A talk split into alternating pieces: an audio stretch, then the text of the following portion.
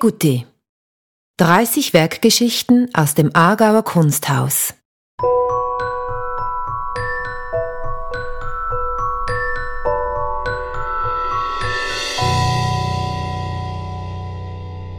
Wie Sie vielleicht wissen, ist das Aargauer Kunsthaus bekannt für seine herausragende Sammlung an Schweizer Kunst.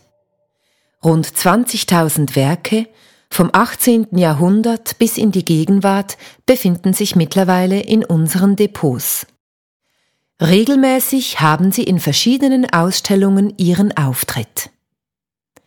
Jedes dieser Werke zeichnet eine eigene Biografie aus.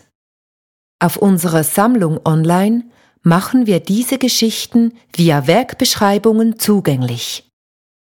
Das Ausstellungsjahr 2022 steht ganz im Zeichen der Sammlung. Zu diesem Anlass haben wir 30 Werke ausgewählt. Über den Podcast werden wir diese nun auch akustisch erfahrbar machen. Vielleicht haben Sie das Kunstwerk digital oder gar im Original vor sich, während Sie diesen Podcast hören. Oder aber sie schließen einfach die Augen und malen sich ihr eigenes Bild aus. Wir wünschen Ihnen viel Vergnügen beim Zuhören und Kennenlernen der Sammlung des Aargauer Kunsthauses.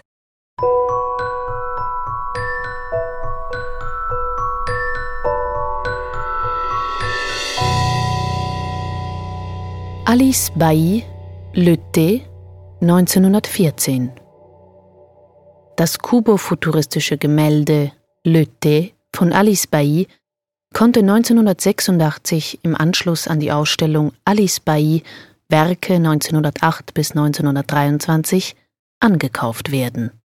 Diese Wanderausstellung wurde vor der Station im Aargauer Kunsthaus in Wien und Innsbruck präsentiert. Es gehört bis heute zu den wichtigsten Bildern aus dieser Kunstperiode in der Sammlung des Aargauer Kunsthauses. Baillis Stellung als wichtige Figur innerhalb der schweizerischen klassischen Moderne hat sich im Zuge der Aufarbeitung der Schweizer Kunstgeschichte bestätigt und ihr Beitrag zur internationalen, von Frauen geschaffenen Kunst ist anerkannt.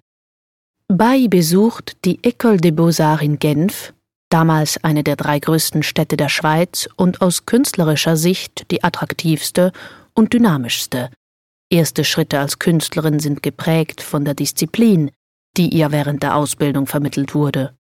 Nach Aufenthalten in München und ersten Beteiligungen an nationalen Ausstellungen zieht Bailly nach Paris, wo sie bis 1914 mit Unterbrüchen lebt. Nach der Entdeckung des Fauvismus am Salon d'Automne gelingt ihr in einer fauvistischen Anfangsphase die Befreiung der Farbe. Bailly gehört neben Fritz Baumann und Otto Morach zu den jungen Schweizer Künstlerinnen und Künstlern, die das übermächtige Vorbild Ferdinand Hodlers zu überwinden versuchen, indem sie sich offen mit dem Kubismus auseinandersetzen. Bailly wendet sich der kubistischen Formensprache zu und kommt über die sekundären Kubisten um die Gruppe Section d'Or, Kunstschaffende wie Albert Glaise, Jean Metzinger, Fernand Léger, die sich im Umkreis von Robert Delaunay's lichtdurchfluteten farbigen Variante des Kubismus bewegen, kommt sie also in Kontakt mit dem Futurismus. Ihr gelingt es durch freien Umgang mit beiden Kunstströmungen und ihrer gleichwertigen Berücksichtigung, ihren eigenen künstlerischen Stil zu entwickeln. Bays Werk Le Thé zeugt vom futuristischen Moment der Bewegung und vom sinnlichen Orphismus, ein Begriff geprägt durch den Dichter Guillaume Apollinaire für Delaunay's farbintensive Werke. Das Werk zeigt ihr Bemühen, auch einfache alltägliche beobachtete Bewegungsabläufe in einen größeren Zusammenhang zu stellen und als reine Flächengestaltung zu präsentieren. Erkennbar sind eine schwarz und eine braunhaarige Figur. Neben den leuchtenden Farben Gelb, Blau, Rot, Grün, herrscht das Weiß der Hände und Tassen vor, die zur Darstellung der Bewegung beim Teetrinken wiederholt gemalt werden und somit Ausgangspunkt der Bildkomposition bilden.